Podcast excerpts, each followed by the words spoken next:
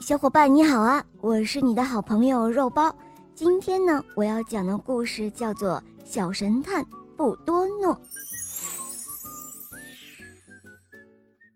今天是森林奥运会举行开幕式的日子，大街上到处都张灯结彩，热闹非凡。在玫瑰大街的一个角落里，有一间不起眼的屋子，和大街上的热闹繁华相比。这里显得冷清多了。这时候，老虎米鲁慌张地跑进了这间有些冷清的屋子。戴着深褐色的帽子、穿着深褐色的上衣和牛仔短裤的狗侦探布多诺坐在办公椅上，他不慌不忙地问道：“怎么了？是发生什么事了吗，米鲁先生？”你这会儿不应该是在奥运会的金牌管理处看守金牌吗？哦，我的天哪，布多诺，你知道吗？金牌失踪了！老虎米鲁说道，他都快要急疯了。什么？金牌失踪了？这是什么时候的事情？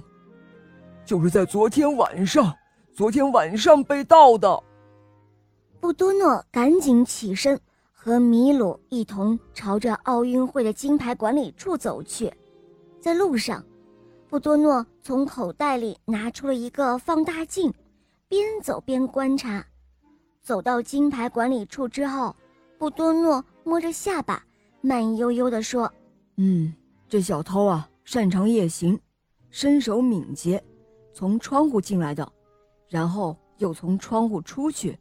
从脚印上来看。”他是猫。哦，你怎么确定小偷就是一只猫呢？老虎米鲁不解地问。这很简单，昨天晚上刚下过雨，地面潮湿，很容易留下脚印。进出金牌管理处的人很多都留下脚印，但都是留在门口处，唯独这个猫的脚印留在了窗户那儿，这很可疑。很可能就是小偷留下的，而且脚印之间的距离很短，也没有在任何东西上留下指纹，这说明小偷跑得很快，身手敏捷。再加上昨天晚上没有月亮，附近的路灯也没有开，特别黑，而只有善于夜行的人才能够在晚上看清东西，这进一步的证实了我的想法。因此，我推测。小偷就是一只猫。他的话音刚落，小鸟多多就闯了进来。呃，报告探长，我刚才买了一个新包，却发现里面装着金牌。哦，你是什么时候买的？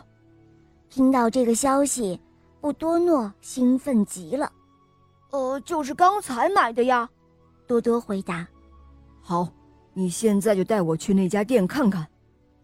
说完。布多诺便跟着多多去了茉莉大街上的一家商店。布多诺先是用放大镜观察了一下多多的包，又仔细观察了店里的其他物品，然后斩钉截铁地说道：“我们且等着吧，小偷一会儿就会回来。”果然，不一会儿，黑猫妞妞就来到了店里，结果。被抓了个正着，多多觉得神奇极了，忙问布多诺是怎么预料到小偷会回来的。布多诺解释说：“我观察了一下，在那个包上，除了你的指纹，还有小偷的。我想，小偷一定是一位爱美的猫女士。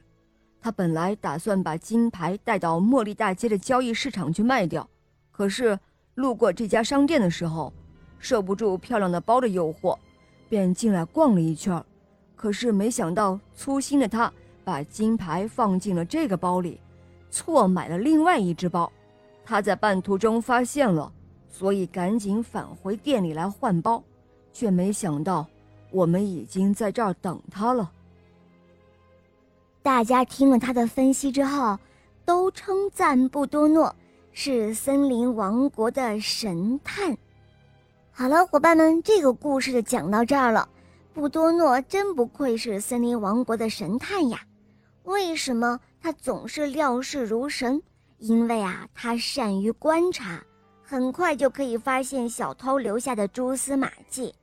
他还善于思考，能够根据小偷留下的罪证，结合当时的环境，分析小偷可能会有的心理，然后准确地推测出小偷的一举一动。所以，如果你想立志将来成为一名大侦探的话，那就多多的向他学习吧。好了，伙伴们，这个故事讲到这儿了。如果你想听公主童话，还有小木偶匹诺曹的故事，那就赶快关注肉包来了，在我的主页打开就可以收听更多好听的故事啦。么么哒。